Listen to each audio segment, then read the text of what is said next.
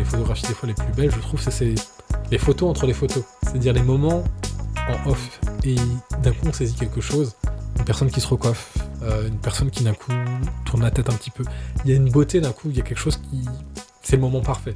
Et tu fais quoi dans la vie? On air ou en off? On Air en off, un podcast animé par Claire et Damien. La première question qu'on pose à un inconnu, c'est Qu'est-ce que tu fais dans la vie? Comme si la vie, c'était notre métier. Et que notre métier, ça nous définissait. Pourtant, on a tous plusieurs vies. Ah, comme dans un jeu vidéo. Ouais, mais seulement 24 heures pour tout faire. Et quand on sait qu'on passe près de 60% de notre journée au boulot, le costume qu'on porte le plus souvent, c'est bien celui de son job. Plutôt que celui de potes, d'amoureux ou même de parents. C'est pourquoi on est parti à la rencontre de nos invités pour découvrir leurs différentes facettes. Alors, on air, ils sont entraîneurs, géomètres, journalistes, professeurs, médecins. Mais en off, qui sont-ils? Et quels sont leurs petits trucs pour tout gérer? Une chose est sûre, vous ne les regarderez plus jamais comme avant. On air, en off. Aujourd'hui, le métier où on vit des clichés. Et aujourd'hui, nous rencontrons Johan. Alors, Johan vit des clichés, mais Johan, il a l'œil aussi. Alors, Johan, qu'est-ce que tu fais dans la vie? Euh, Bonjour, bah, du coup, je suis euh, photographe euh, professionnel. On air. Bienvenue, Johan. Bienvenue. Alors, comment est-ce que tu décrirais ton métier à un enfant avec des mots simples? Hmm, Mon métier à un enfant, je raconte des histoires avec un outil qu'on appelle un appareil photo qui permet de, on va dire, saisir ce qu'on voit avec nos yeux. Je mets entre guillemets, hein, voilà. Mm. Mais bon, c'est pour rester simple. Et du coup, bah. Des instants de vie, quoi. C'est ça. Je vais montrer en fait soit des, des instants de vie, soit ça va être des fois plutôt descriptif, ça peut être des objets ou des choses, ou même des fois, je vais essayer de montrer des idées par euh, des œuvres artistiques. Voilà. Donc ça va être comme ça. Eh, eh ben c'est assez loin des clichés qu'on peut avoir sur le métier. Eh oui, parce qu'il y en a des clichés sur le métier de photographe. Par exemple, bah c'est facile. Maintenant, euh, tout le monde est photographe avec le smartphone, Instagram. Y a... Tout le monde s'y est mis finalement. Alors est-ce que c'est vrai ça? Est-ce que tout le monde a euh, ce qu'il faut pour devenir photographe? Alors, ça fait ça fera peut-être pas plaisir à certaines personnes de la profession, je sais pas, mais pour moi oui, dans le sens où Déjà, si on prend le mot de photographe, en fait, c'est photos, c'est graphein, c'est écrire avec la lumière. Et donc, avec l'appareil photo du portable, on peut très bien prendre des photographies. C'est comme moi, par exemple, je peux très bien essayer de chanter, mais je vais pas chanter du tout comme une personne qui est professionnelle là-dedans, qui saura du mm. coup trouver le ton juste, la bonne manière de communiquer vraiment une, une émotion ou quelque chose qui soit sensé. Donc, dans ce sens-là, tout le monde peut faire des photographies, et moi j'encourage toutes les personnes à faire des photographies et à s'amuser. On n'a jamais pu être aussi créatif au final.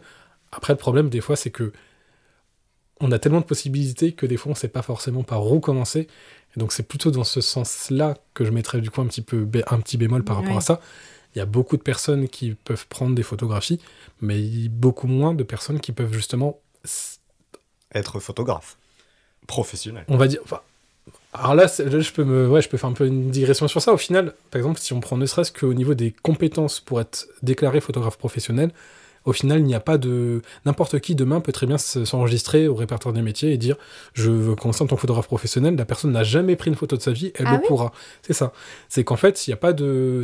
C'est un corps de métier où il n'y a pas de, formation nécessaire, obligatoire. Il n'y a pas de réglementation, c'est-à-dire que tu n'es pas obligé d'avoir le CAP de photographe pour te déclarer photographe. C'est ça. Bah tu n'as pas une plaque euh, sur ton studio qui met photographe professionnel. C'est ça. Y a pas où tu peux la créer. C'est pas écrit diplômé d'État ou ce genre ah, de choses et tout ça et tout. Donc au final, c'est peut-être un bémol parfois, mais c'est aussi mm. une chance, dans le sens où il euh, n'y a pas cette nécessité-là. Donc tout le monde peut faire des photographies. Après, il faut, faut, voir aussi, voilà, faut toujours juger de la qualité, voir ce qui, ce qui en ressort. Et puis c'est sûr qu'avec les smartphones aujourd'hui, on peut faire des rafales de photos. Bon, bah sur 150, il y en a peut-être deux qui sont bonnes, quoi. Donc euh, contrairement peut-être à un professionnel qui va savoir euh, trouver la bonne lumière, le bon instant, le bon cadrage, et qui va être beaucoup plus efficace finalement que la plupart des, des gens qui n'ont pas cette, euh, comment dire, cet œil et puis la formation. Et puis peut-être aussi tout l'accompagnement du modèle pour le mettre à l'aise, ça c'est quelque chose qui j'imaginais pas. Enfin, peut-être quelque chose qui est inné au photographe, mais beaucoup de gens n'ont peut-être pas cette compétence, mm. quoi. Ah, au final, c'est pas du tout inné, et c'est une des choses sur lesquelles. Ça s'apprend, du coup. Ça se, ça s'apprend sur le long terme. Au final, je pense que c'est concrètement la façon dont on est humainement qui joue, mm. et également toutes les, expériences qu'on va pouvoir faire. Donc euh, c'est vrai que ça c'est quelque chose qui n'est pas forcément si simple que ça. C'est comme par exemple se dire on se met en mode rafale. Il y a une phrase, alors je sais plus de qui elle est, mais euh, qui était intéressante, qui disait, euh, par exemple, pour un, d'un point de vue professionnel, pour un client, ta pire photo, c'est ta meilleure photo. Ça veut dire qu'au final, le photographe professionnel, c'est la personne qui sait avoir, quand même, sur le- l'ensemble de ses photographies, beaucoup de photographies, on va dire, si ce n'est intéressantes, au moins correctes. Ouais. Donc c'est plutôt ça aussi. C'est des fois, on va dire, il y a une exigence de qualité quand même euh, qui, est, qui, qui est quand même plus haute que simplement, bon, bah, on- sur euh, 300 photos, j'en aurai peut-être une de bien. Oui, c'est voilà. ça, oui, c'est ça. Il, y a- il faut une efficacité, quoi, en, en quelque sorte. Est-ce qu'on passerait pas à une question bonus? Bah, allons-y, Allons-y, allons-y hein. tout de suite. Euh, Mon cher Johan, comme d'habitude, le concept 1, 2, 3 ou 4, tu choisis et on te pose la question qui correspond. Moi, je vais dire, euh, je vais dire 4. Ah, bah c'est une question que je voulais poser juste. Est-ce qu'il faut apprécier les gens qu'on photographie pour faire un bon cliché? Est-ce que euh, si quelqu'un t'est particulièrement désagréable, tu peux quand même euh, le mettre en valeur ou il faut quand même aimer un petit peu le sujet de sa photo? Alors, dans cette question-là, il y a une autre question qui se pose, c'est quelle est la portée de la photographie? C'est dans le sens où est-ce que la photographie que l'on veut faire doit être destinée à magnifier ou en tout cas mettre en valeur la personne qu'on photographie ou non? Hmm. Par exemple, dans euh, ce qui va être le, le journalisme, admettons, on peut se dire des fois j'ai besoin d'une neutralité, je photographie une manifestation. Peut-être que les convictions des personnes sont contraires à ce que moi je pense, mais pour autant, je vais la photographier comme- de cette façon-là. Donc si jamais en tout cas on suppose que on veut mettre en tout cas la personne sous son meilleur jour, l'apprécier ça peut être quand même un plus dans le Ouais. sens où si on n'a pas d'empathie, enfin je vais dire plutôt, je veux plutôt parler d'empathie que d'apprécier. Mm. Si on n'arrive pas à la comprendre et un petit peu à la cerner, et si on n'arrive pas, on va dire un petit peu à débunker ces bah, les peurs qu'elle peut avoir, qui font des fois peut-être euh, ancrées depuis longtemps. Même par exemple, le... souvent il y a beaucoup de personnes qui vont dire je suis pas photogénique, Mm. je suis pas bon en photo et machin, parce qu'au final, les expériences qu'on a souvent de la photographie quand on est plus jeune, c'est des fois on nous impose d'être en photo. La ou on- bonne photo de famille, tous euh, Ouais. avec un balai où on pense. Ouais. Et en plus, souvent, il y a des, on voit notre visage, on dit, mais comment tu as pu montrer cette photographie-là de moi? Parce qu'au final, c'est ça aussi, en photographie, c'est qu'il y a un tri qui est fait. Par exemple, sur euh, la personne est en train de rire, et ben il y a un moment où il y a l'œil à moitié fermé, euh, Mais- c'est pas beau du tout. Et la photo juste après, la, fraction euh, juste après, elle est magnifique. Donc Mm. en fait, c'est aussi choisir. C'est vrai que des fois, on se dit que toutes les photographies que le photographe font, euh, enfin fait à 100% sont bonnes, mais non. Il y a des photos qui techniquement sont bonnes, mais qui ne sont pas le bon moment ou le bon instant. Ouais. Donc en fait, pour moi, cette empathie, elle est vraiment importante. Mm. Par exemple, je peux donner une petite, euh, une petite anecdote euh, sur ça. À un moment, je photographiais en fait un grand patron de- d'industrie. Et euh, je, la première photo que je fais, en fait, il vient dans sa caricature, c'est-à-dire dans le sens où ce qu'il veut renvoyer peut-être à ses employés, ce Euh. qu'il veut renvoyer au final comme image. Voilà, La côté- puissance, le sourire bright. euh, un bah, c'était même plutôt un côté un peu dur et tout ça. euh, Carnassier. bah, carnassier, là, c'est- il cherchait, il cherchait pas forcément à les manger, enfin, peut-être à dévorer tout cru. Mais euh, peut-être les parts de marché, peut-être, je sais pas. Mais euh, voilà, il était dans une posture quand même. Il voulait montrer un peu une dureté et tout ça. Ouais. Et moi, je le vois, je me dis, c'est, je, je suis sûr que c'est pas lui. Mais pourtant, je le connais pas, je viens juste de le croiser. Et je lui dis juste, fermez les yeux, prenez le temps de respirer un petit peu. Et je lui dis, voilà, juste, bah, je voudrais que vous puissiez penser en fait à une personne qui, qui vous plaît, que vous aimez ou que vous avez aimé. Et quand il ouvre les yeux, je me rends compte en fait que ses yeux sont un peu en train de briller. Alors je pense qu'il y avait une émotion, et du coup, moi j'attends. Et il y a plein de personnes qui se diraient, oula, il y a l'émotion, tout de suite, photo, photo, photo. Non, moi j'attends. Euh, pas parce que je suis dans un jeu, mais simplement pour moi c'est une part de respect, c'est une part aussi d'empathie, c'est ok. Vous vivez quelque chose, je suis pas là pour vous mitrailler, je suis pas un paparazzi, on attend. Et il me dit, du coup, il y a un problème, ça va pas. Je lui dis juste, de façon très posée, je lui dis non, je sens juste en fait que vous êtes en train de vivre quelque chose de fort, et ce moment il est à vous, je vous le laisse, j'attends. Et à partir de là, il m'a fait super confiance, et les photos juste après, était bonne. c'était vraiment. Ouais. euh, C'était un- même, quoi. Ouais, c'est ça. C'était vraiment deux personnes opposées. hein. C'était un vrai sourire, euh, une joie de vivre, un vrai Mhm. bonheur. Et par la suite, alors je révélerai pas le nom de la personne, mais par la suite, j'ai j'ai lu un petit peu sur cette personne-là et je me suis rendu compte qu'elle a vécu vraiment des choses qui sont beaucoup aux antipodes de- du secteur d'industrie dans lequel elle était, et que c'était vraiment une personne qu'on avait, euh, enfin une belle personne quoi. Ah Voilà. ouais. Et est-ce que tu avais pris en photo le- le- la première image qu'il avait Oui. Et tu lui as montré les deux? C'est ça. Il a, il a la Ah. séquence et il peut voir en fait. Et après c'est, C'est intéressant ça. Ouais. Parce Et que quelle a été sa réaction? Il en a rigolé du coup, se dire ah bah ouais, effectivement, elle était pas top la première. Il a dit oui, c'est- celle-ci je, pré- je préfère. Et ce qui est marrant, c'est qu'en fait juste après, ce- Celle-ci, laquelle du coup? La- en fait, il a, pré- il, il a préféré du coup celle que j'ai fait après la première, Ah oui, voilà. Ah oui. Enfin, les quelques autres que j'ai fait après, après la première.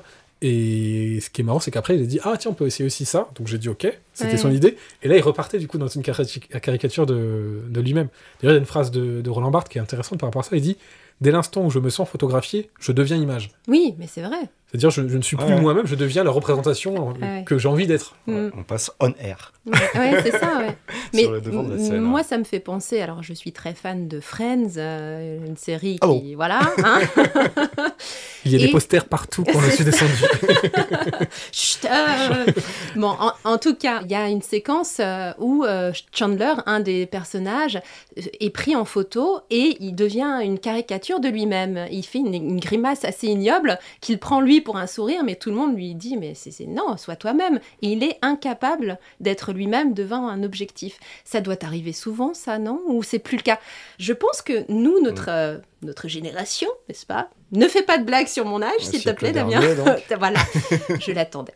En fait, euh, nous, on n'était pas habitués à être pris en photo. C'était moins commun qu'aujourd'hui. Moi, j'ai deux filles qui, euh, qui sont habituées à prendre la pose devant des smartphones. Je vois bien qu'elles sont très à l'aise devant des objectifs. Je sais que moi, encore à ce jour, je ne suis pas à l'aise devant un objectif. Donc, est-ce que toi, tu as vu cette évolution-là ou pas? Est-ce que les gens plus âgés Anecdote par rapport à ça, quand on fait des clichés pour les réseaux sociaux, c'est toujours un peu compliqué avec Ah Claire, oui, oui, mais une fois que c'est fait, elle est très contente. Euh, Oui, Donc c'est faut ça. juste Il la faut- lancer. Oui, non, mais c'est, faut, ça me, oui, c'est, j'avoue que je suis pas à l'aise. ouais. Non. Mais c'est normal de pas être forcément tout de suite euh, dès le premier cliché se dire voilà euh, je, je me sens à l'aise je suis bien moi j'aime bien comparer ça un petit peu comme euh, comme du thé quoi faut laisser infuser les choses Hmm. et bah, c'est vrai que même par exemple si on prend au niveau de l'histoire on va dire de la photographie les premières photographies vraiment de portrait il y avait carrément en fait sur les chaises à l'arrière un genre de d'arceau pour la tête parce qu'il fallait pas Oui. bouger alors du coup les personnes avaient une- quand même une grande rigidité Oui. si on fait un Et pas de sourire non plus, parce qu'à Voilà. l'époque, il fallait tenir la pause pendant des minutes et des minutes, c'est et ça. donc le sourire, c'était euh, hors de alors que quand question. on compare ça maintenant avec une par exemple un enfant qui peut avoir son téléphone dans les mains qui va se mettre en mode selfie Ouais, et qui va pouvoir avoir des angles complètement improbables par rapport à- au siècle dernier ouais. et qui va pouvoir bouger tout ça, c'est vrai que c'est pas c'est, pas la même chose. Donc euh, Est-ce que tu remarques, toi, euh, que les, les enfants, par exemple, sont plus à l'aise que, que, que les adultes devant ton objectif ou, ou ils pas sont tellement en fait c'est pas que l'enfant en lui-même il est plus à l'aise ou moins. En fait, souvent l'enfant il va être moins à l'aise sur la photographie quand il y a une instance parentale qui va le mettre qui va le conditionner en fait, Ah oui. qui veut dire mets-toi comme ça, tiens-toi comme ça et tout ça. Et souvent ça je le remarque en fait un peu plus alors que ce qui fonctionne le plus pour moi c'est quand j'arrive par exemple à mettre un petit peu, je vais, par exemple, je vais, me- je vais me fléchir, je vais parler à un enfant, je vais me mettre à son niveau, et je vais lui parler, on va dire, un peu d'égal à égal. Hmm. C'est-à-dire rentrer dans son jeu. Une fois qu'on a leur confiance, bah là, en fait, on a des photographies, on a des photographies magnifiques. Moi, une de mes photographies préférées, c'était une petite, c'était une pile de bonheur, quoi. Et ben, limite, j'avais même pas besoin de, de lui demander, elle me faisait des sourires, mais aux éclats et tout, c'était... euh. Voilà. Et donc, les enfants sont quand même plus à l'aise, mais des fois, il y a aussi, ça dépend de la période. Par exemple, je pense que maintenant, c'est aussi peut-être ça peut être positif et en même temps aussi peut-être plus compliqué pour les jeunes générations. Nous, à l'époque, par exemple, du collège ou lycée, alors je lâche une petite Alors, là, un peu. quel, voilà. quel âge tu as, Johan? Parce qu'il faut préciser pour Et- nos auditeurs. J'ai 36 ans depuis octobre. Donc les années ca- collège-lycée, les années 2000, quoi. voilà. Bah, L'image de soi passait beaucoup par peut-être le vêtement. euh, Hmm. la, la- Et maintenant, en fait, je pense qu'il y a beaucoup de choses par rapport à du coup tout ce qui est Instagram, TikTok et tout ça. Et donc, le corps, il est beaucoup plus vulnérable dans le sens où si on n'est pas dans les canons, si on n'est pas là-dedans, ça peut être plus compliqué. Mais de la même façon, ça peut être aussi une façon de se créer une personnalité, un Mm. personnage, voire même de se dire bon, bah peut-être que j'ai. euh, cette photographie-là de moi qui me plaît pas, et ben je vais en faire 20 autres et elles seront mieux. En fait, Mhm. on peut aussi, c'est une partie, c'est vrai que pour, enfin, pour les plus jeunes, c'est aussi une possibilité de, de cerner Ouais, leur, de- leur identité, ouais. quoi, c'est ça. De- ou de se construire Ouais, aussi, l'identité, oui. parce que ça. si la première ne plaît pas, qu'elle était naturelle, ils vont faire peut-être Ouais. un peu plus de la mise en scène sur les autres et ils vont peut-être petit à petit devenir ce, ce personnage Mm. IRL, comme on dit. Oui. Et euh, justement, est-ce que ça t'arrive d'avoir ce souci avec euh, certains euh, modèles, certains sujets, où tu dois déconstruire ce qu'ils se sont fabriqués comme image Ah avant oui, de prendre la photo ouais? Voilà. C'est ce que tu disais tout à l'heure. Par en exemple, fait. euh, je prends l'exemple typique d'un couple. Mhm. Souvent, par exemple, sur ces, euh, sur ces photographies-là, la, la personne qui est le plus, euh, qui est souvent la plus tendue, ça va être le mec, parce que, Ah ouais. bah, ouais. même si on la, on l'avoue pas, je pense qu'on se sent plus vulnérable à un moment, et c'est plus compliqué pour nous d'accepter cette euh, entre guillemets vulnérabilité. Donc souvent, ça va être beaucoup d'humour. Il va il y avoir plein de blagues. Voilà, on est Mhm. spécialiste pour on va dire, euh, faire un peu Pour d'enfumage. dédramatiser Mmh. la situation. Voilà. Donc moi, par exemple, quelque chose que je vais faire beaucoup, ça va être de la de l'interaction entre les personnes. Par exemple, je vais dire aux deux personnes, bah, tournez-vous le dos, ou vous avancez juste de quelques centimètres, fermez les yeux, respirez. Je vais les laisser peut-être comme ça pendant 20 ou 30 secondes, qu'elles puissent vivre le... On va dire se connecter à ce qu'elles sont en train de vivre à l'instant T. Hmm. Des fois, pour une personne, ne serait-ce que lâcher prise 3, Mhm. secondes, ne plus réfléchir et penser Quand pendant... tu les fais méditer un petit peu, en Un fait. petit- ouais, il y a un petit peu de ça, hein. ouais. Et après, par exemple, après, je vais leur dire juste tournez-vous l'un vers l'autre, fermez les yeux, et juste je veux que vous vous rapprochez tout doucement. Et quand vous le sentez, bah, vous vous regardez. Et en fait, le moment où, par exemple, il y a le premier contact main avec, avec l'autre main, ou le front, ou la bouche et tout ça, il y a des sourires qui naissent, il y a des Mhm. choses qui reviennent. Et c'est pas moi qui ai dit aux personnes soyez Soyez- amoureuses, ouais. soyez, euh, soyez heureuses. Hmm. C'est juste, je leur ai permis d'arriver à un état où ça ressurgit. Et où on s'en toi, rend tu- compte. Et toi, tu saisis ça, du coup. Et où on s'en rend compte, c'est ça. Oui. voilà. Et En donc, fait, une sincérité dans l'émotion, quoi. c'est ça. En fait, on peut pas singer, la... à part si la personne elle est actrice professionnelle, on peut Mm. pas singer le bonheur. Mais- On peut que le laisser émerger. Hmm. Donc moi, tout mon but dans ces séances-là, c'est de pouvoir réussir à avoir ces moments-là, Hmm. créer ces moments-là. Après, quand il y a beaucoup de personnes, ce qui est marrant aussi, c'est qu'on peut créer vraiment des interactions. Et... Mais en tout cas, ce qu'il faut pas, c'est demander aux personnes, allez, faites-moi un sourire, faites-moi ci et tout ça. Ou alors, si on le fait, il faut vraiment le faire de façon caricaturale pour déconstruire la chose et que ça Oui. soit marrant et tout ça. Alors, ce qui est super intéressant dans tout ce que tu nous dis depuis le début de cet épisode, c'est que on ne parle pas de technique, on ne parle pas euh, de choses hyper euh, complexes en termes de- d'appareils, etc. Tu nous parles beaucoup d'humain, tu nous parles beaucoup de relations humaines, et c'est super intéressant parce que j'aurais pas imaginé ça. Donc, euh, Mais Ah, il y a tout ce travail-là, en Ouais. fait, ouais, qui est, qui est du coup super intéressant à C'est le plus important en fait. hein. Mm. Je trouve que la lu- enfin, savoir comprendre la lumière et ça c'est quelque chose de quand même très important. Mais la relation humaine, elle est beau, elle, j'ai envie de dire, elle l'est encore plus. mais oui. Si jamais on veut que les photographies puissent, euh, on va dire, révéler les personnes sous leur meilleur jour Hmm. et révéler des, des belles choses, parce que sinon c'est très rigide, ça fonctionne pas. D'accord. Est-ce qu'on recadrerait pas vers la réalité de ton métier? Ouais. Ta journée type quand tu bosses, imaginons que tu aies un shooting de prévu tout de même. Ouais. Euh, comment ça se passe une journée euh, pour toi, Yoann Alors pe- peut-être ce que je peux faire, par exemple, on va dire une demi-journée shooting et l'après-midi euh, toute la phase de développement et tout Oui, ça. Comme ça, au final, on a super. un truc un petit Ouais, peu, ouais. enfin, je veux dire entre guillemets. Enfin, puis même euh, si dans la journée, tu as des, Ouais. des rendez-vous à gérer, ton planning, tout ça, je sais pas comment ça se passe. hein. Parenthèse, euh, en fait, toi, tu travailles en fonction d'un contrat, c'est ça? C'est Tu vas avoir des contrats pour des, des missions euh, spécifiques, En un fait, ça va, être, mariage ça va être ou, des personnes qui vont me contacter Ouais. et après, du coup, on va, on, va pouvoir discuter. Ou alors, par exemple, des fois, ça va être aussi des entreprises. Ou après, également, j'ai aussi des interventions, on va dire, euh, auprès de différents publics. Ou après, j'ai aussi la partie, on va dire, euh, artistique avec des expositions et tout ça. D'accord. Juste pour indépendant. Ouais. T'es indépendant. C'est ça. Ouais. Et juste pour se, se faire une idée un petit peu de ce que ça représente en termes de temps, euh, sur un mois, tu vas avoir euh, combien de contrats ou combien de missions euh, Ça va vraiment Ça- dépendre. ça il y a des, fluctue. ça dépend vraiment. En fait, il y a des périodes. Par exemple, clairement, pendant l'été, c'est là où il y a le plus de mariages et tout Oui. ça. Euh, la fin d'année, bon, c'est vrai qu'il y en a. C'est le moment où il y a un petit peu moins de choses. Donc, c'est vrai que quand on se dit moi, le, au mois le mois, ça fonctionne pas. Non. C'est plus Mais sur. euh, Est-ce que c'est compensé, par exemple, la fin d'année, tu as peut-être plus de trucs en entreprise euh, Est-ce C'est- que comme ça, t'organises ton année Ça hein va, ça va être du coup soit de l'intervention, soit des choses en entreprise, soit aussi des fois des projets personnels, qui sont des fois des choses qui vont pas forcément donner euh, euh, un, un retour immédiat, mais qui sont des bouteilles à la mer, qui nous servent des fois des années après. Mais oui. Il y a des choses que j'ai fait des fois et on me contacte trois ans après pour ah au final vous avez fait ce- cette chose là, Hmm. ça m'a plu, j'ai vu ce truc là et tout, on me reparle de choses. Ah oui oui c'est. Limite, toi, t'avais oublié. Mais tu fais pas les photos du Père Noël, en tout cas. Non. Non, non. ça, ça, non. Alors du coup par exemple je prends Ouais, le la principe- journée. Voilà, Ouais. je vais prendre le, le premier contact, la personne qui me contacte. D'abord, ce que je vais faire, c'est je vais faire un rendez-vous avec elle. Je, je cherche en tout cas un maximum à voir ça. Alors, des fois, ça va être en visio, sinon c'est- le mieux c'est encore en, en vrai, pour déjà un truc bête, mais créer une confiance entre les personnes. Ça, je veux juste que la personne elle puisse être satisfaite de, de ce qu'elle a et surtout bien comprendre ce qu'elle veut. Et c'est des fois un petit peu le souci des personnes, c'est qu'elles savent pas forcément exactement ce qu'elles Mhm. veulent.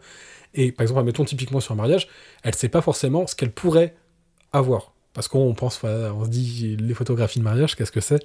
C'est le la cérémonie et puis les photos des invités. Alors qu'en Mhm. fait, par exemple, les photographies les plus belles à faire, c'est le matin. Les préparatifs. Bah oui, bien sûr. Quand tout le monde vient au fur et à mesure Ouais. et tout le monde vient découvrir les Oui, gens. et Comme tout un ça. petit Et- reportage. euh, en- C'est ça. Et en- pour le coup, il y a de sacrés clichés, mais euh, dans le sens euh, Cliché euh, photo ou cliché non. cliché cliché, cliché. Euh, sur les photos de mariage, moi, le truc euh, qu'on voit très régulièrement, c'est les, les mariés autour d'un tronc d'arbre. J'ai jamais compris l'intérêt de cette photo où tu as un Ah marié oui, qui oui, cherche oui. l'autre, tu sais, comme s'ils étaient super éloignés et qui se. C'est un cliché qui revient très très régulièrement, malheureusement, dans les, dans les Mm. poses de mariage. Bah, si si c'est fait comme ça, c'est vrai que ça peut être un petit peu bizarre de se dire bon, on se cherche et tout ça. Oui. Après, il peut y avoir symboliquement là l'arbre, la fécondité, la Oui. nature qui relie les deux au final et du coup ce lien, etc. Donc au final, sur une journée, donc, première partie, on va dire voilà le rendez-vous. Après voilà le matin. Alors vérifier son matériel deux fois, trois fois, quatre fois. On recharge les batteries, on regarde le voilà le sac, les cartes mémoire, tout est bon, les appareils, tout est chargé. Il faut toujours vérifier. Et d'ailleurs, enfin euh, un petit peu en, en aparté, euh, si jamais il y a des aspirants photographes, investissez en priorité dans un bon sac à dos Ah oui. plutôt que sur le top objectif et machin, tout ça, tout. C'est la chose la plus importante pour moi. Enfin, après, parce qu'en fait, c'est ce que vous allez avoir sur le dos régulièrement, c'est ce qui va vous permettre de déplacer tout votre matériel. Par exemple, le premier sac à dos que j'avais, c'était un sac bandoulière, et clairement, c'est pas du tout, c'est pas du tout cool et tout ça. Parce que ça te casse le dos, c'est Ouais, ça c'est ça. Mais en fait, euh, le confort que vous avez avec votre matériel est plus important que, on va dire, les peut-être euh, les 5 ou 10% que vous allez avoir en plus sur le matos et tout ça. Mhm. Après, suivant les conditions, hein, si je veux dire, si en condition Mhm. reportage, c'est important d'avoir quelque chose de, de bien. Donc, euh, moi, je vais arriver sur les lieux. J'arrive toujours un petit peu en avance parce que j'aime bien ne pas commencer déjà tout de suite euh, dans le rush. Je préfère parler avec les personnes tranquillement. Des fois, on me propose un café. Enfin, on, Mhm. on fait un peu connaissance. Et bah, du coup, après, ce qui va se passer, c'est que du coup, il y a les photographies. Euh, par exemple, sur un mariage, je vais, je vais prendre peut-être, par exemple, une personne pendant une heure et puis une autre personne pendant une heure pour faire les photographies, on va dire des préparatifs. Alors, je, bien sûr, je vais pas photographier pendant une heure complète, mais j'aime bien avoir une heure de temps. Comme ça, je peux faire quelques photos, ressortir pour laisser de l'espace à la personne, voire même des fois, euh, souvent, les futures mariées sont heureuses. Je dis aux gens, s'il vous plaît, sortez, euh, j'ai besoin d'avoir un petit peu de temps avec, euh, pour faire des photos. Et elle est contente parce que des fois, on Ouais. stresse, on a mal Bah à oui. stresser de fou. Mm. Euh, les parents, des fois, sont plus stressés que les mariés, donc ils vont parler de plein de choses qui n'ont pas lieu d'être. Et ce qu'il faut, c'est que les personnes soient détendues. Les moments les plus libres, ça va être le matin avec les préparatifs. Euh, après, ceux qui le sont un peu moins, ça va dire la cérémonie, dans le sens où on est contraint par le Ah lieu, oui, c'est normal, voilà. Hein. Voilà. Mais on peut quand même avoir des choses qui sont assez intéressantes à faire. Euh, et puis, bah, du coup, voilà, le- la partie peut-être la plus embêtante. Quand ça s'enchaîne un peu trop, c'est le vin d'honneur, quand il faut faire plein, plein, plein de photos de groupe, parce qu'au final, ça va beaucoup trop vite des fois. Et euh, bah, au bout d'un moment, une heure de photos euh, non-stop, euh, on a les bras, parce que l'appareil, mine de rien, fait des fois 3 kg et demi, voire 4 kg. Ah avec, oui. Euh, et euh, mais le plus cool, c'est quand on peut être en mode reportage et saisir les instants, un peu comme un photojournaliste, hein, vraiment Mm. saisir l'instant. Ça, c'est le plus. c'est- Oui, c'est ça, c'est parce que là, dans cet exercice-là, tu as les instants volés et puis tu as les instants un peu plus rigides, entre guillemets, de pause, de... Mais même dans ces instants rigides, par exemple, Mm. ce que j'essaie de faire, c'est toujours, je vais disposer les personnes, leur dire, par exemple, ils sont 4 ou 5, voilà, mettez-vous comme ça, et après, j'essaie de créer une petite interaction. Hmm. Je vais poser une question, par exemple, je vais dire, euh, je sais pas, euh, Cynthia, est-ce que tu peux regarder Stéphane, ou euh, c'est qui euh, le plus blagueur entre vous deux, tout ça? Enfin, Hmm. poser des petites questions pour essayer de dérider les choses. et scène, tout ça. quoi, Oui. ouais. Alors des fois, vous- des fois c'est l'inverse. Des fois, il faut aussi ré- réussir à canaliser. Des fois, il y a des personnes qui sont tellement bonnes vivantes que ça part dans tous les sens. Si tu arrives un peu plus tard dans le, le, le vin d'honneur, ça peut, ça peut être compliqué. C'est ça. D'accord, donc après, bon, là, on imagine la soirée euh, se continue, etc. Tu restes jusqu'à la fin ou en général, tu t'as un, con, un contrat entre guillemets qui te dit, bon, bah, c'est jusqu'à telle heure pour vous?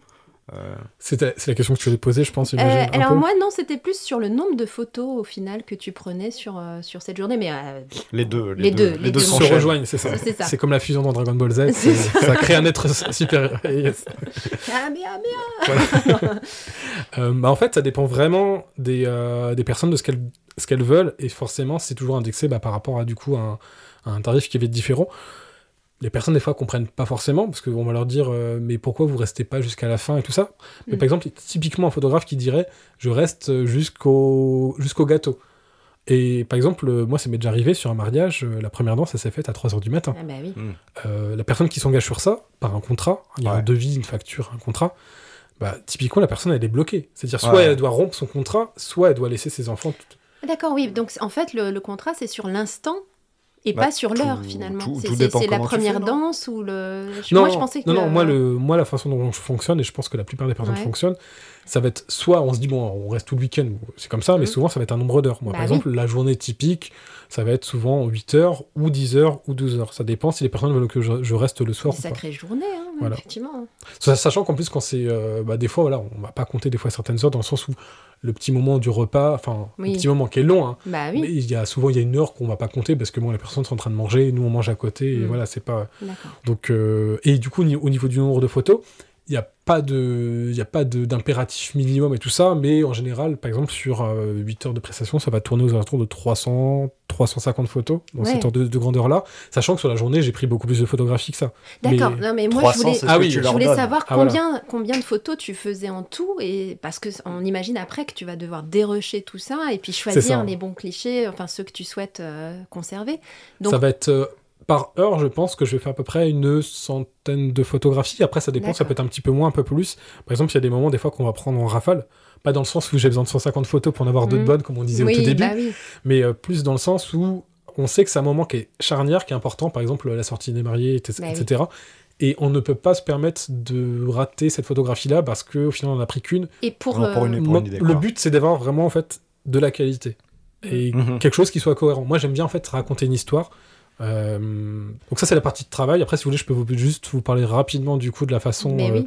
on va dire, post- euh, sous- post-prod. ouais, post-production. Donc, Déjà, euh, est-ce que tu fais ça dans la foulée? Est-ce que tu travailles les photos euh, juste après euh, ta, ta séance, enfin juste après euh, ta mission, ou, ou tu laisses un peu digérer les Je- choses? souvent, je vais laisser un petit peu digérer. Je vais faire, par exemple, le, on va dire la première partie, c'est le, on va dire le, bah, le- le dérochage. Mm. Donc pour les personnes qui connaissent pas, ça veut dire au final, c'est du tri. C'est Bah trier oui. les photos. Qu'est-ce que je garde, qu'est-ce que je garde pas? À chaud, c'est pas forcément le mieux. Hmm. Et après, je vais essayer justement de travailler les photographies, des fois, bah, 4 ou 5 jours après. Il y a un premier, premier tri, après, je fais un deuxième tri encore. Et on va dire, à partir de ce deuxième tri, c'est voilà, c'est un peu la, la version finale. Et après, en fait, ce qu'on va faire, c'est qu'on va pouvoir travailler sur différents niveaux. Alors, ça va être euh, sur la luminosité, sur les teintes, sur les couleurs. Euh, C'est systématique ça ou il y a des clichés que tu laisses euh, tels que tu les as pris? Ça va être systématique dans le sens où sur chaque photo, en fait, on va essayer de mettre en, en lumière une intention. Hmm. Qu'est-ce, pourquoi j'ai fait cette photographie-là? Qu'est-ce qu'elle veut dire? Et qu'est-ce qu'elle suppose? Qu'est-ce qu'elle... Même photographie, on peut la travailler de plein de façons. Donc en Mm. fait, souvent, c'est l'intention photographique qui fait la photo. Mais des fois, on a besoin de, bah, de retravailler quelque chose. Par exemple, admettons, sur un type photojournaliste, euh, j'ai une fraction de seconde pour faire, la- pour faire un cliché. Je peux pas dire à la personne, attendez, mettez-vous un peu plus à gauche ou un peu plus à Mhm. droite. Elle est dans un instant, il faut prendre la photo à ce moment-là. On n'a pas d'autre... Il y a qu'un essai, quoi. C'est ça, il n'y a pas c'est de, ça. il y, a- il y aura pas de, de deuxième chance par rapport à ça. Donc au niveau de, voilà, il y a de la post-prod, il y a cette, euh, cette phase-là où on va parler, euh, enfin on va, on va euh, reprendre, euh, reprendre les photographies, regarder, tiens, j'ai besoin d'éclaircir, assombrir et tout ça. Et euh, du coup, un traitement sur les teintes, sur les couleurs. Par exemple, typiquement, bah, pour, le- pour le mariage, souvent on va, très, on va désaturer les verts, parce que le vert est très très très pétant sur l'image. Ah oui. Et donc ça va prendre le pas sur un petit peu le reste. Oui, mais la belle maman qui avait mis un tailleur vert, alors. on va le désaturer un petit peu. Par exemple, des fois, il y a des personnes qui ont des vêtements, euh, par exemple, qui vont être tout rouges. Si on les laisse complètement rouges et qu'on gère pas un petit peu sur la saturation, des fois, ça ressort tellement sur l'image qu'on On fait voit même que plus ça, quoi. Voilà. Ce qu'il faut se dire, c'est quel est le sujet de ma photographie? Qu'est-ce que j'ai Mm. envie de dire? Le sujet, c'est pas forcément une personne. Ça peut être un sentiment. Mais Enfin, moi, je pense qu'une photographie qui est bien, c'est une photographie dans laquelle on peut se projeter. hmm. Euh, par exemple, si je sais pas, vous avez peut-être déjà vu des films en 3D. Oui. Voilà. Moi, ce qui me plaît moins dans la 3D, c'est qu'en fait, notre espace de vision, la façon dont on peut se projeter dans l'image, elle est quand même conditionnée à une, à une distance. Alors que ce que je préfère, moi, c'est d'avoir un- bah, le vieux film euh, des années 90 avec la pellicule cinéma, où là, en fait, on peut vraiment rentrer dans l'image, plonger dans le tableau. Mhm. Voilà, Mhm. puis tu- Et en fait, pour moi, voilà, une photographie qui, qui fonctionne, une photographie qui peut respirer. Donc mon but, ça va être d'essayer de faire en sorte qu'il n'y ait pas forcément une partie de la photographie qui prenne le pas plus que l'autre. Et c'est trouver une harmonie et euh, un équilibre dans tout ça. Et, et concrètement, alors toute cette étape de post-production, de retouche, de retravail, ça va être plus long, moins long que, que le... Ça va être plus long. Ça va être plus long, hein, Ouais. c'est ça. Ça va être plus long. Je parle par exemple sur un mariage, admettons, je vais prendre des photographies pendant, pendant 8 heures ou 10 heures. Avec l'expérience, maintenant, je vais un petit peu plus rapidement quand même parce que je sais plus des fois, tiens, ce qui, ce qui me plaît ou ce qui me plaît pas très rapidement. Mais euh, en général, voilà, il va y avoir à peu près 40 à 60 heures de Ah oui, post-production. Ah, c'est énorme. énorme. Parce Mm. qu'en fait, on se rend pas compte, mais sur, par exemple, on se dit, tiens, je passe 30 secondes sur une photographie. Non, mais s'il y en a 300. Mais c'est ça, mais c'est ça. ouais. Et en plus, il y a des photographies où des fois, je passais par exemple peut-être Ouais, plus, plus. de temps parce qu'il y a des fois des choses qui sont pas du fait des mariés, pas du fait des personnes, mais par exemple, j'ai le souvenir d'une photographie où c'était euh, dans les, euh, à la mairie de Versailles. Super photo avec euh, l'escalier euh, vu, de, vu de dessus et tout ça. Sauf qu'en fait, il y avait une statue et les marches, et entre la statue et les marches, il y avait un fil électrique qui était là, qui n'avait Ah, entre guillemets, euh, je sais pas pourquoi il était là. Alors je me dis, est-ce que je laisse ce fil là et puis au final, bah, c'est pas de mon ressort et tant pis pour eux? Ou est-ce que je me dis, la photographie quand même, elle- Elle elle a- mais y a ce elle, truc. elle a de la gueule et Ouais. elle va rester toute une vie dans les mémoires. Bah, je préfère passer 10 minutes à retirer ça sur. Oui, euh, euh, c'était une. Oui, je- moi je me posais la question est-ce que tu fais euh, aussi de, de la retouche de défaut, quoi C'est-à-dire re- effacer certains. Par exemple, je vais. En fait, je vais toujours chercher un conservat naturel. Par exemple, admettons, ça peut arriver, des fois, il y a, il y a un arbre, il y a une branche d'arbre vraiment qui est. J'allais pas, j'allais pas monter en haut pour la couper et tout ça, qui est vraiment la branche noire qui rentre dans le cadre complètement. Bon, bah, des fois, juste parce que c'est plus harmonieux et qu'elle prend le pas sur tout le reste, je vais juste la gommer. Ouais. Ou Par exemple, sur un visage, le but, c'est pas de transformer euh, euh, Albator en Candy ou l'inverse et tout ça. hein. Tu mets pas des gros filtres Snapchat. euh, Non, non, non. Et justement, c'est là où il faut une bonne retouche. C'est une, photo... euh, c'est une bonne retouche, c'est une retouche qu'on voit pas. C'est-à-dire qu'elle Ouais. est C'est vraiment. comme le maquillage. C'est ça qui est bonne. Non, mais c'est vrai. Et justement, c'est ce que j'allais dire. Justement, c'est comme. En fait, je vais faire que ce qui pourrait être fait par du maquillage entre Mm. guillemets. C'est-à-dire, par exemple, je vais estomper un petit peu les cernes, Mm. ou des fois, ça arrive. Bah, le stress fait que la personne la veille, elle a eu un petit bouton. Ouais. Et ben, on va le gommer. Si jamais Ouais. c'est, euh, si on Mm. n'est pas à 40, euh, voilà. Mm, D'accord. Alors, On- par- parlons peu, parlons Ouais. bien, parlons thune. Ah, Pour tout ça, un, comme de- ça, un devis toi, hein comme ça, bah, il faut- les, les- les gens veulent savoir. Ouais. Que- pour un, un devis, par exemple, mariage, euh, là, imaginons, avec ce que tu viens de nous décrire, tu factures ça combien? Alors, ce que je vais dire, c'est. Je vais d'abord parler, on va Une dire, entre guillemets, fourchette. entre guillemets, du marché. Et après, euh, je vais pouvoir parler du coup de, de mes tarifs. Ok.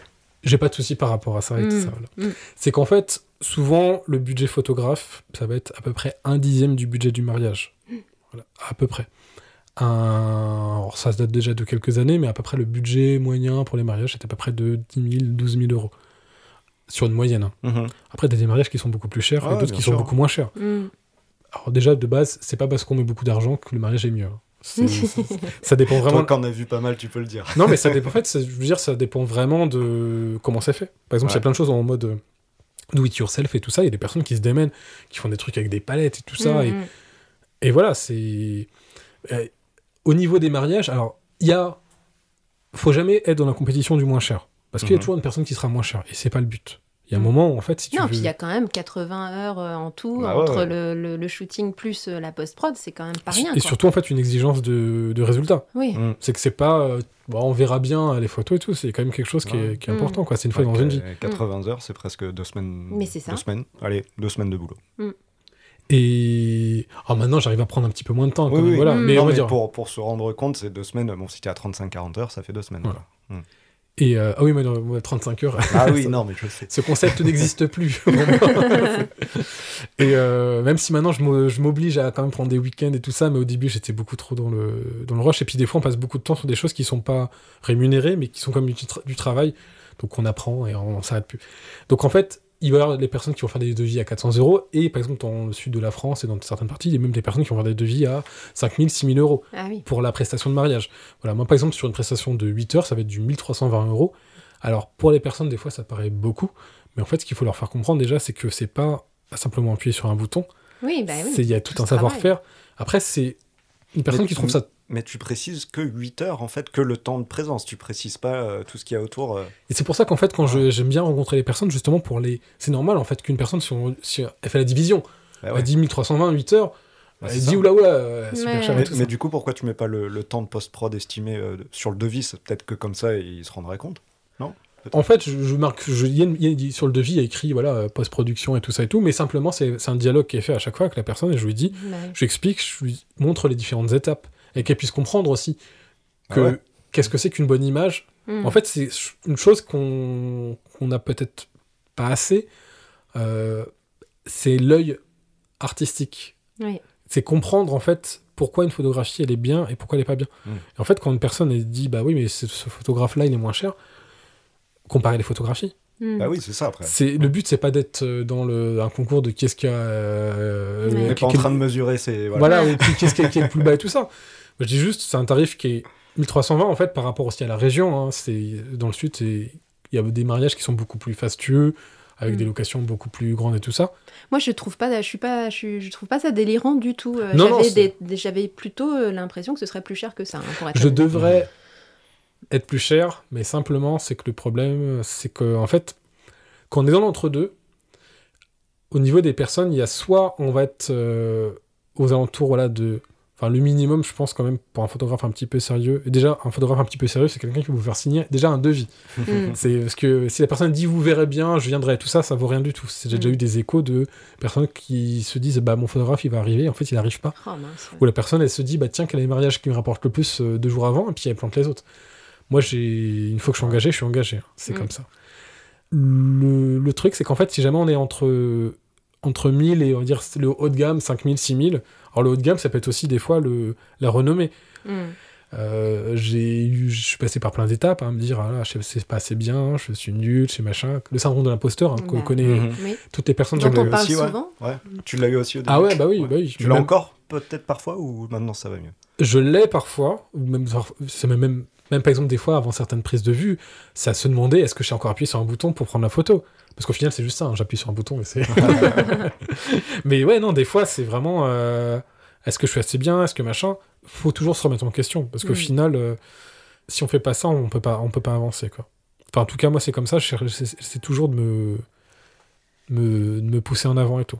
Donc ça, c'est aux alentours aux alentours de 1300. Et le problème, voilà, c'est que quand on est plus dans les 2500, 3000, entre deux, et ben en fait, on va pas toucher les personnes qui sont plus dans le- on va dire un tarif standard, à Ouais. 1000 euros et quelques.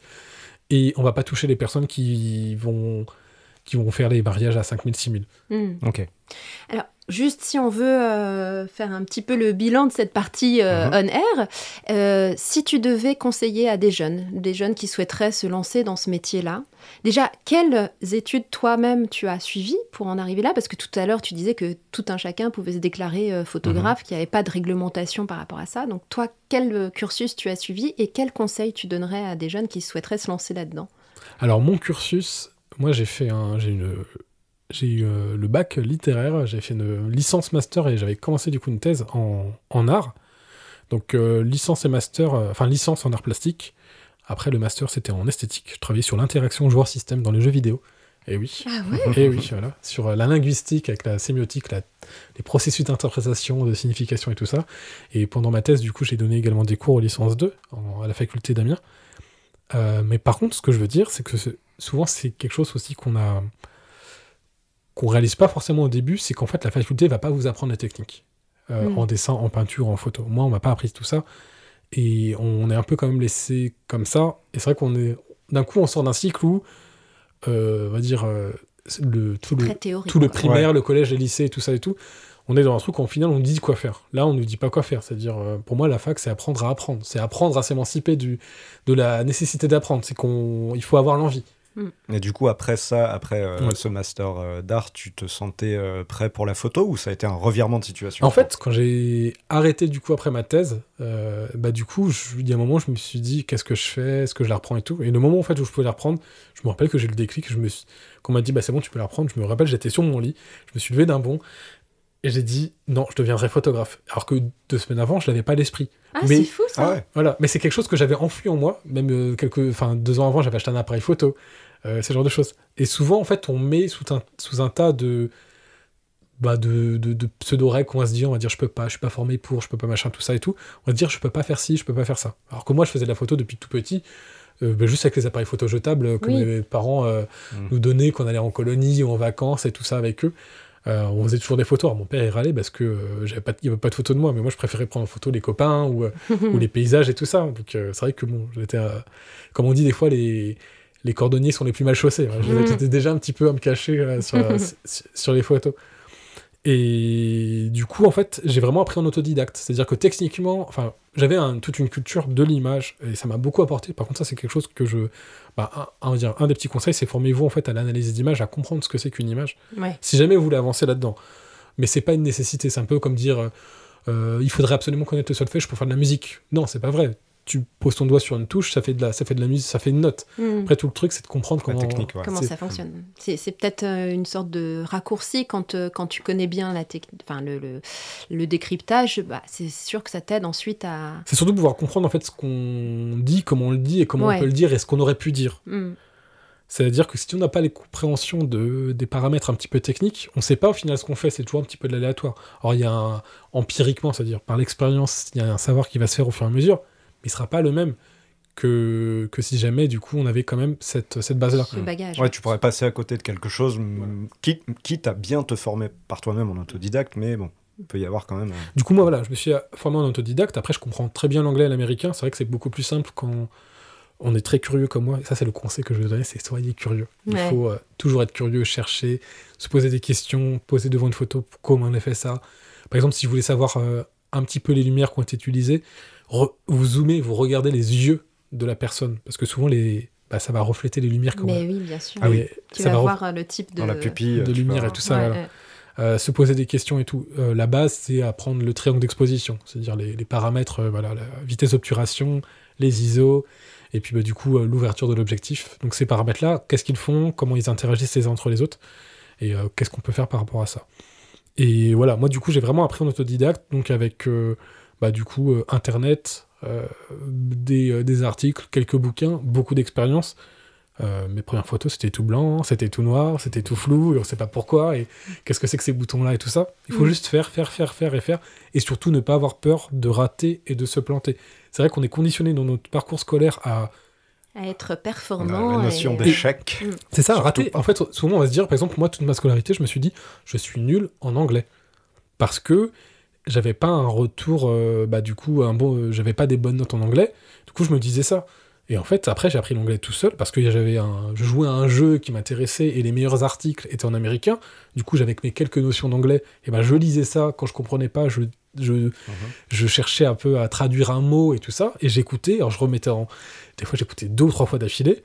Et en fait, maintenant, je peux écouter 10 heures. euh, J'ai écouté des podcasts euh, Hmm. ou des choses de 10 heures euh, en américain sans souci. Il n'y a pas de problème, en fait. Hmm. Alors après, pour, pour parler, c'est plus complexe parce qu'il faut l'expérience. Mais, euh, mais c'est vrai que c'est quelque chose, c'est ne pas avoir peur de rater. Parce qu'au final, c'est comme ça qu'on apprend. Quoi. C'est ça. Mais ça, c'est quelque chose qui n'est pas cultivé hein, en Ah, France. hein. en On France, doit pas, du tout. C'est plus anglo-saxon Oui, tout à hein. fait. On dit Ouais. euh, il y a le, le terme échec qui n'existe pas, c'est plus Tu veux que expérience. je ressorte mon ça. proverbe Voilà, voilà. anglais? En- avec en- l'accent, en s'il te plaît. ouais. Avec l'accent, s'il te plaît. Some you win, some you learn. Donc, des fois, tu gagnes et des fois, bah, tu apprends. C'est ça. Et il n'y a pas de, de- de notion d'échec, en Exactement. effet. Oui. Et ben c'est bien pour la première partie Ouais. du Homer. On en a appris énormément Oui. sur Johan et sur euh, sa- son métier de, de photographe.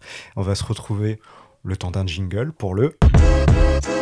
En off. Alors, Johan, on va commencer euh, avec la question euh, habituelle, à savoir, quand tu étais enfant, le petit Johan, est-ce qu'il aspirait déjà à devenir photographe ou il y avait un autre projet en tête?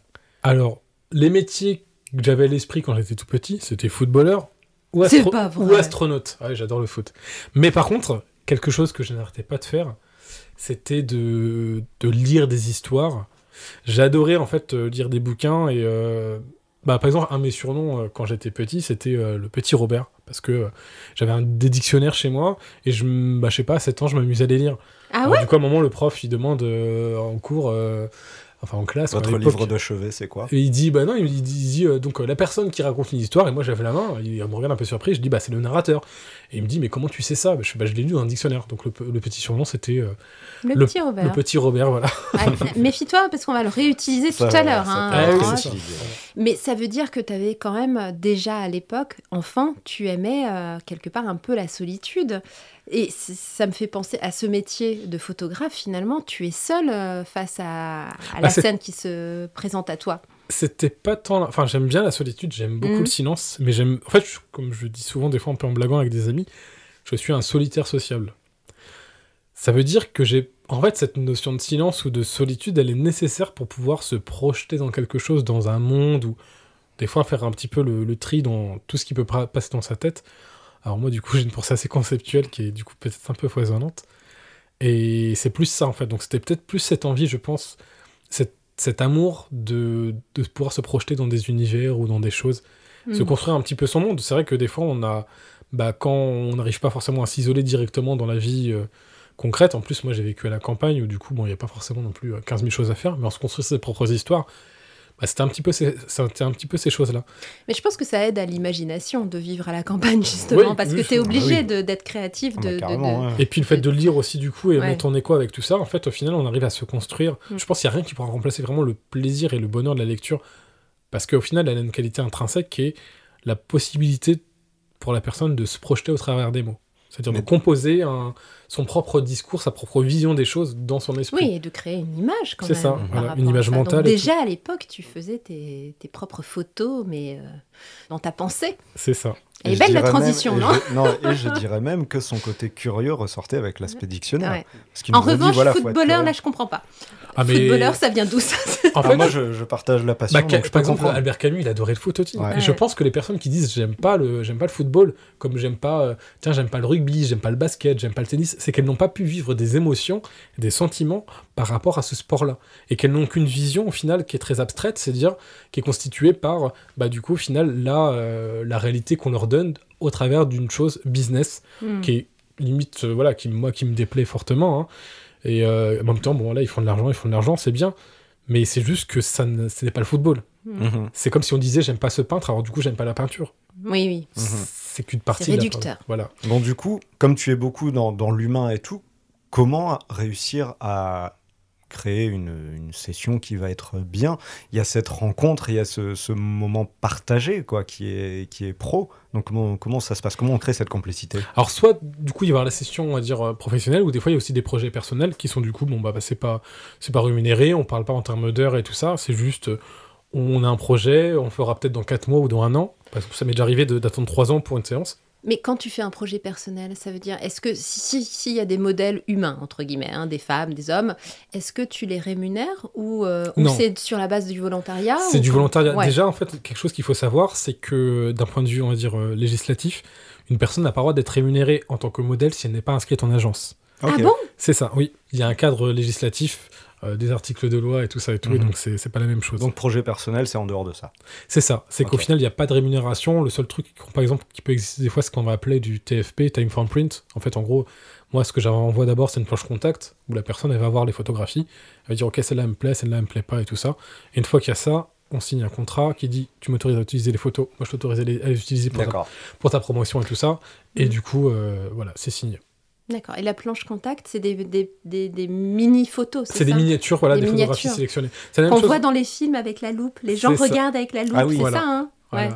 Ça, du coup, voilà, c'était. Enfin, Ouais. C'est un, on va dire un héritage de la photographie argentique. Mm. Et donc, c'est quelque chose qu'on peut faire, voilà, d'un point de vue aussi, euh, d'un point de vue numérique. Et du coup, bah, par rapport, euh, par rapport au modèle, que ce soit homme ou femme, le premier truc, déjà, c'est de pouvoir créer, on va dire, un, un contact. Euh, justement, typiquement sur les, sur les projets perso, des fois, c'est des personnes que je ne connais absolument pas, que je contacte, ou qui me contactent. Je cherche pas forcément des personnes, c'est plus, je vais, tiens, il y a une personne qui je vais croiser, et il y a quelque chose qui me touche. Ce charme, en fait, pour moi, le, Croisé, genre dans la rue. Ouais, c'est ça, ouais, ça, dans la rue ou sur internet et tout ça. Euh, ce que je recherche, c'est pas la beauté d'une personne, parce qu'au final, la beauté, elle est limite des fois un petit peu froide, mathématique. Par contre, le charme d'une personne, cette chose qui vous touche, ce, comme ils disent euh, les, les anglo-saxons, ce je ne sais quoi, Mhm. Voilà. Mhm. et ben ça, c'est ça qu'il faut réussir à un petit peu euh, à mettre un petit peu en lumière. Et bah du coup, le premier truc, c'est déjà parler avec la personne, pas parler que de photos, mais parler. Et moi, j'aime bien, voilà, euh, entre guillemets, montrer pas de blanche, dire voilà, moi je fais ces photos-là et c'est comme ça, c'est comme si. Ouais. Euh, Alors, ceci dit, pour la personne que tu interpelles comme ça dans la rue, et ça doit être hyper euh, flatteur. Et, euh, et on un en peu vient flippant aussi, un peut-être. peu flippant Ouais, parce que ça qui peut. a pu se passer. Parce qu'on Ouais. en a entendu des histoires sur des photographes qui ont un peu outrepassé leur, euh, leur Ouais, rôle. Même, même beaucoup. hein. Et oui, Quand on Et, pense euh, à... C'était qui euh, Hamilton? David Ouais, Hamilton David Hamilton, ouais, Avec qui, euh, Flamand.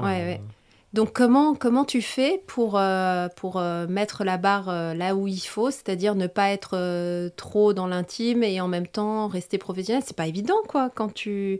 Les personnes, elles réagissent comment quand tu les interpelles comme ça? Bah déjà, je pense que la première chose qui permet de, on va dire, le, le tiers de confiance, c'est aussi ce qu'on a fait, c'est-à-dire les photographies qu'on a déjà faites. Ouais, tu leur présentes ton travail. Que la personne puisse voir sur le site, Mm. se renseigner, regarder, tout ça, et en final que bah, tout, tout s'est bien passé, qu'il n'y a pas de problème par rapport à ça. Également, moi, ce que je dis aussi, c'est que je fais aussi un petit peu de prévention. Alors, ça peut paraître des fois bizarre parce que pourquoi tu me dis ça au final si tout se passe bien? Pourquoi tu m'en parles?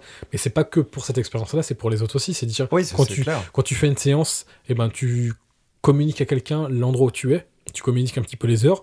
Ce que je dis aux personnes souvent, c'est bon, ton téléphone, si tu peux, si- s'il te plaît, mets-le en mode silence, c'est plus cool. Mais simplement, si jamais à bout d'une heure tu veux mettre un message pour dire tout se passe bien, il y a aucun problème. On fait des petites pauses Ouais. et il y a, pas de souci par rapport à ça. Rassure les personnes qui t'entourent, ça c'est normal. Mm. Euh, Mais également- tu demandes pas qu'elle soit accompagnée, par exemple. non, et même une personne qui me dirait au final, une personne débutante qui me dirait je préfère être accompagné, j'essaierais de la convaincre de pas forcément l'être. Pourquoi? Ouais. Le premier truc, c'est déjà, si elle a vraiment un gros doute sur la personne, c'est soit accompagné. Ouais. Ou n'y va pas. Si vraiment tu as un doute et tout, Mm. c'est rien du tout. Euh, c'est pas grave, tu, le- tu fais pas la séance, ou limite tu demandes à la faire en plein air, dans un endroit qui est euh, pas euh, isolé, on va dire, du, du reste du monde et tout ça, quoi. Mhm. Ces choses-là. Non, parce que c'est vrai que c'est un métier qui fait un peu rêver. C'est c'est le côté Mhm. paillette, fame. Peut-être que j'ai été remarqué par un photographe, donc j'ai peut-être une super carrière devant moi, tu vois. C'est vrai que ça peut être euh, Ouais, Il y en a trompeur certains pour qui certains. en Et ont profité en et il y a- il y faisant en a miroiter des choses. en certainement En fait, échange il y a de des relations, énormément qui en ont vois. prof- Il y a qui des personnes qui vont être un profité, petit peu, on va dire, dans côté un peu voilà, pervers narcissique et tout Mais ça. oui. qui vont dire bah euh, la personne elle a des failles elle se trouve pas forcément belle alors du coup Mm. d'un coup elle se trouve plus belle et tout ça Mm. ou même par exemple la différence aussi de l'âge par exemple moi euh, bon bah là j'ai 36 ans euh, une personne qui a 20 ans elle a peut-être j'ai peut-être un ascendant pas de Ouais. par l'âge par rapport à elle et quand j'en aurais 10 de plus ça sera encore différent ou alors par exemple quand j'avais 10 ans de moins c'était pas la même chose donc c'est vrai que c'est aussi des choses sur lesquelles par exemple bah c'est vrai qu'on le enfin on le sait pas forcément mais je vais citer Bruce Lee Bruce Lee en fait il est docteur en philosophie c'est pas simplement euh, taper et faire du kung-fu Mm. tout- en fait il dit un bon professeur se méfie avant tout de sa, de sa propre influence Mais oui. Bah et oui. ça c'est à dire déjà euh, humainement et même déjà, déjà légalement c'est qu'il faut être il faut respecter la personne il faut pouvoir avoir conscience qu'on est avant tout là pour euh, faire un travail, à va dire, avec la personne et pas non plus être dans une session de drague ou de je ne sais pas quoi et tout ça. Donc en fait, c'est vrai qu'il y a des clichés, ah, ah, ah, jeu de mots, sur les, euh, sur, les, sur les photographes qui sont des fois aussi vrais. hein. Il y a des personnes qui sont. C'est ça que je disais Mais- justement, c'est que comme voilà, toutes les personnes peuvent très bien se dire je fais des photos, il y a des personnes qui vont des fois se servir de ça pour euh, bah, d'autres intentions que simplement on va dire Oui. le côté artistique. Pour un jeu de pouvoir sur les personnes. Mais Bah ouais, justement, c'est- c'est c'est pas mal arrivé. Autant oui, Euh, on parle souvent hein, des hommes euh, envers les femmes, mais euh, il y a aussi eu euh, des femmes photographes. euh, J'ai vu, c'était euh, Ionesco, je crois, elle Mhm. s'appelait justement, je m'en souviens comme ça, qui euh, avait en gros utilisé sa petite fille, propre à- fille, sa ouais. propre Mhm. fille, voilà, c'est ça qui est pire, à faire des, des photos de nus d'elle dans des situations assez choquantes Mhm. dans les années, je ne sais plus, 60. peut-être. 70, ouais. Et en fait, bah, ça avait scandalisé, mais ces œuvres d'art se sont aussi vendues. Et c'est des choses, tu te dis, ouais, l'ascendant psychologique, justement. C'est vrai que ça est- pose tout un rapport par rapport au corps. Et, Exactement. euh, Et on est tous humains, le photographe y compris. Donc c'est vrai, comment est-ce que. Enfin, toi, tu arrives à faire la part des choses? Tu arrives à te dire, je suis le photographe, je suis pas l'homme pendant cette séance. C'est quand même pas évident, quoi. Bah, en fait, il faut réussir à, entre guillemets, à jouer sur la corde sensible, dans le sens où c'est le but, c'est, c'est jamais de manipuler la personne. On est aussi humain, faut pas que ça soit. C'est vrai que c'est ce que je disais voilà, tout à l'heure en, en off, euh, que moi, mes premières séances, j'étais très, euh, très froid dans le but de pas créer d'ambiguïté. Ouais. Voilà, après, en fait, je me suis rendu compte que bah, les photographies étaient rigides. Ah Le oui. but- Voilà, ce qu'il faut, c'est réussir à. C'est pas créer une confiance artificielle, c'est pas, c'est ça, jamais jouer de la personne, je pense. Mais c'est de pouvoir accepter euh, de partager, euh, de se livrer et d'écouter aussi la personne. Oui, parce que tu vas quand même à l'en- à l'encontre finalement d'une pudeur. C'est, tout à fait naturel chez les gens d'avoir une certaine pudeur par rapport. ça. Tu vas dans l'intime finalement. Tu Voilà.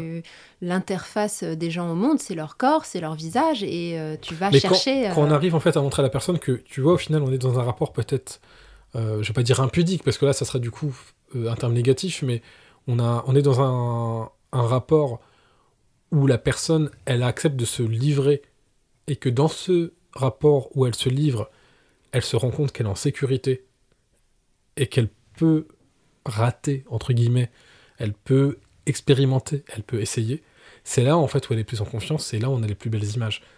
C'est-à-dire qu'il faut que ça vienne de quelque chose d'intérieur. Une Mhm. personne qui n'est pas actrice professionnelle ou modèle professionnel, qui n'est pas mannequin et tout ça. Et d'ailleurs, c'est vrai que je fais un petit, un petit aparté. Des fois, on se pense que juste mannequin pro, c'est être euh, sois belle et tais-toi. Mais non, c'est une personne qui sait jouer de son corps, de- qui sait faire de l'acting, qui sait euh, incarner un personnage et tout ça. Donc c'est beaucoup plus compliqué que simplement être belle et tais-toi. Oui, Et parce que c'est ce que tu disais tout à l'heure, c'est que les, les photos peuvent euh, exprimer quelque chose, une émotion, et pour, euh, pour un- une personne, il faut qu'elle puisse, par un regard, par une attitude, par une moue, ça. exprimer un sentiment, et c'est pas donné à tout le monde, j'imagine. Et c'est ça, en fait, le... par exemple, bah, un- mettons dans ce qu'on avait appelé les... en, en photographie de mode les éditoriales, ça va être, euh, tiens, on part un peu sur une idée, un concept que tu vas essayer d'incarner au travers bah, des fois de certains vêtements. Et le but, en fait, là, c'est pas tant de mettre le vêtement en avant, c'est montrer peut-être des fois plus un sentiment, une émotion. Tiens, j'ai envie de mettre en avant la liberté. Hmm. La liberté, donc, au travers du vêtement, au travers de la personne et tout ça. Et pas simplement vendre, voilà, le sac euh, Louis Vuitton ou Prada ou je sais pas. Bon, bah, dans ces trucs-là, si la personne, elle n'arrive pas à sortir des choses, si elle n'a pas, on veut dire, un petit peu un panel d'outils euh, pour, se, pour se, se mettre en avant et tout ça, bah, c'est sûr que c'est beaucoup plus compliqué. La personne qui prend la photo peut pas lui dire fais ci, fais ça, euh, la paupière 2 mm plus haut et tout ça. Non, Ouais. il faut que ça vienne de l'intérieur, c'est Ouais. comme tout. Est-ce Sinon, que, ça va paraître faux. quoi. C'est ça. Ouais. est-ce que justement, parmi les personnes que tu, disais tout à l'heure que tu interpelles dans la rue ou au détour d'une rencontre, est-ce que euh, tu as été surpris des fois parce que la personne pouvait exprimer et, euh, Ah oui, complètement. ouais. Euh, T'as t'as- t'as un meilleur souvenir justement de, de shooting comme ça? Ou une anecdote? Dire meilleur souvenir, je saurais pas, parce qu'au final, il y en a plein qui sont beaux. Alors, En un fait, souvenir beau. Alors c'est peut-être pas forcément le meilleur souvenir, mais c'est un qui est symptomatique, symbolique au final de ce que ça peut être la photographie. Admettons, à un moment, là, je faisais, euh, ben, dans mes débuts, on va dire, d'apprentissage en photo, une série de photos que j'appelais One Minute Portrait. En gros, je me balade dans la rue et euh, je rencontre une personne, je lui dis, voilà, est-ce que je peux vous prendre en photo? J'aimerais bien tout ça. Donc on- voilà, on- ça passe beaucoup par le regard déjà. Mm. Parler à la personne. Ah ouais. Dire, voilà, je suis humain, tu es humain, tu es humaine, est-ce qu'on peut faire des photographies et tout ça?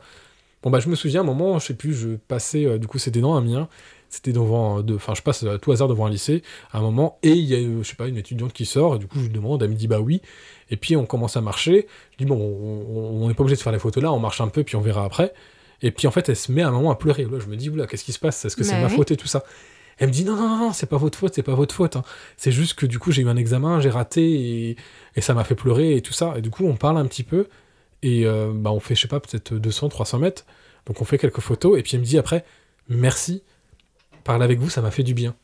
Mhm. Donc c'est quelque chose de très, très éphémère. Au final, la photo, elle est que le, on va dire, le, le souvenir, le souvenir de ce, de ce moment-là. Mais bah, ce- cet échange-là, des fois, ce qu'on dit, voilà, c'est que le- Mm. ce qui compte le plus, c'est le voyage, pas la destination. Et c'est ça, en fait. C'est qu'en fait, ce qui est beau, c'est le contact qu'on a pu créer.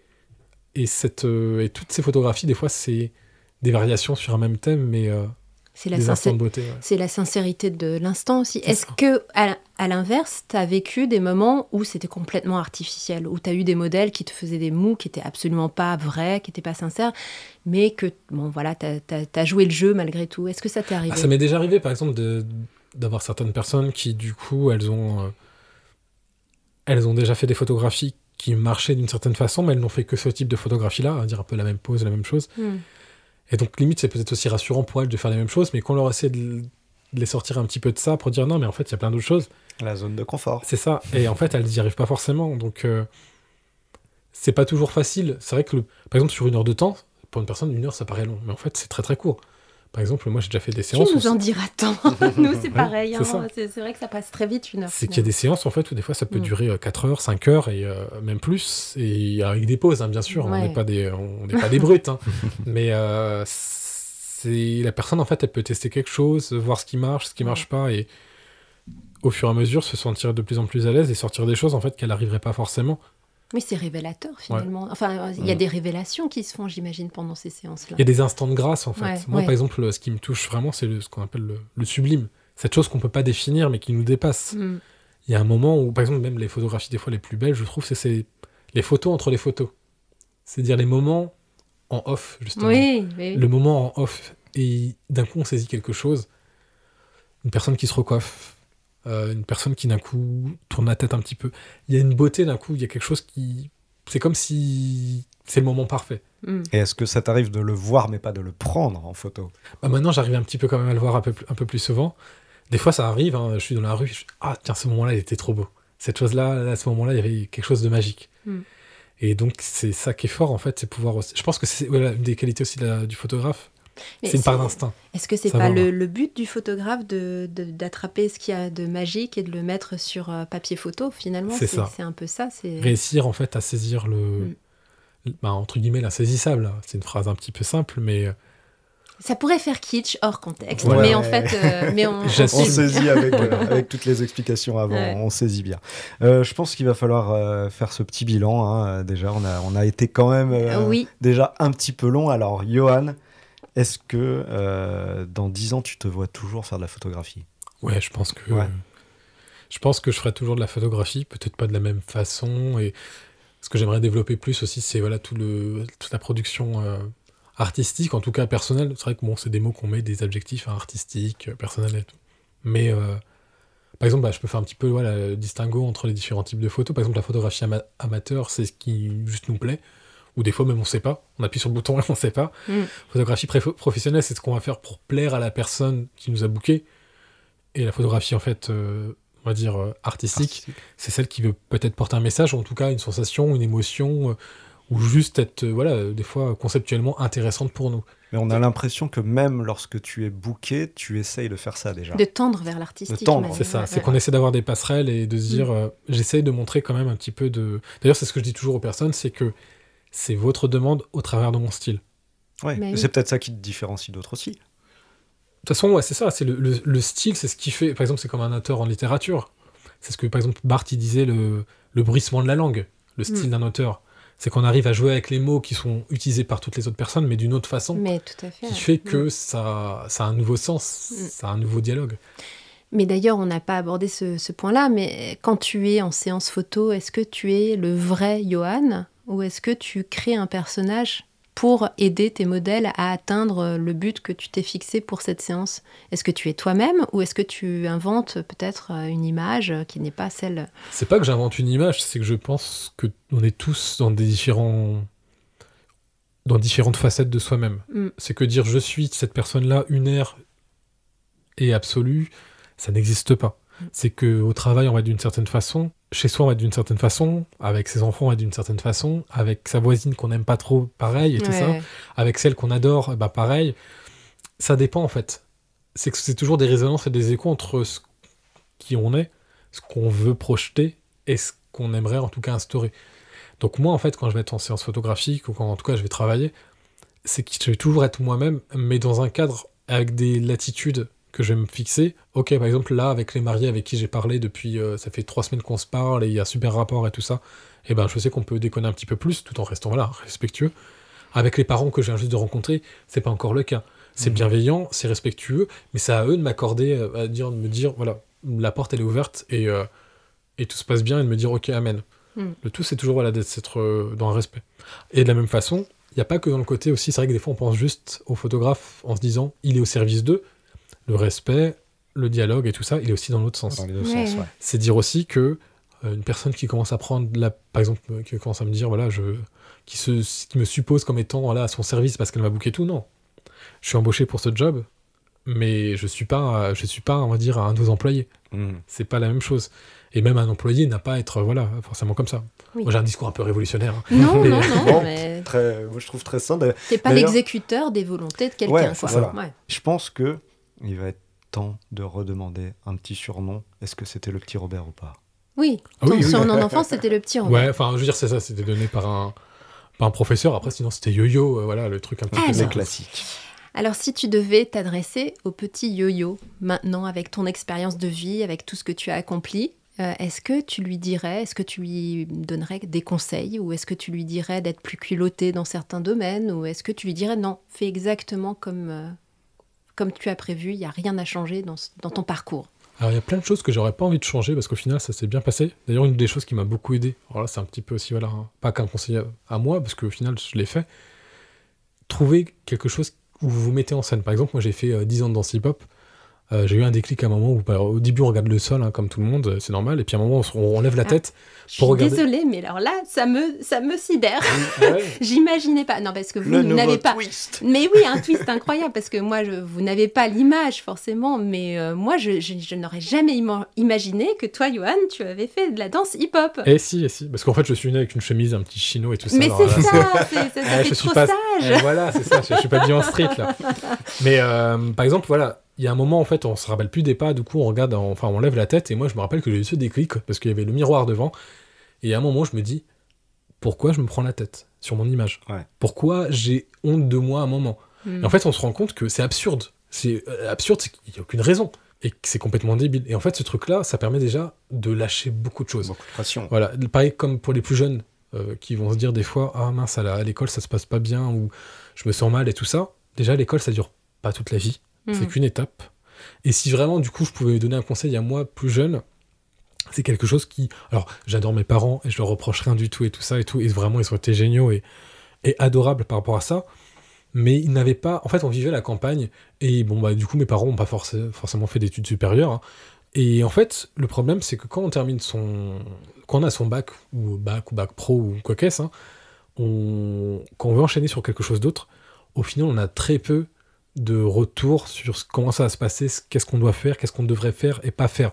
D'ailleurs, c'est peut-être aussi, une des utilités de, de votre podcast, c'est que ça montre justement beaucoup de corps de métier, et ça, c'est intéressant peut-être pour les personnes qui pourraient s'orienter sur un secteur de métier. Oui, et puis des, des parcours atypiques. On Ouais. se rend compte que finalement, euh, il y a souvent des, des chemins qui sont Ah ouais. pris et, et, euh, et au final, bah, on a un déclic, comme tu Bien disais sûr. la dernière, enfin tout à l'heure, tu disais que tout d'un coup, tu t'es dit mais c'est photographe que je dois être, ça. alors que tu n'avais peut-être pas prévu Ouais, tu ça dans partais ton pas dans cette direction et tu Ouais, as ouais. bifurqué. Quoi. Et je pense en fait qu'on se dit qu'on peut pas, on peut pas faire tout de suite parce qu'on sait pas faire et tout. Mm.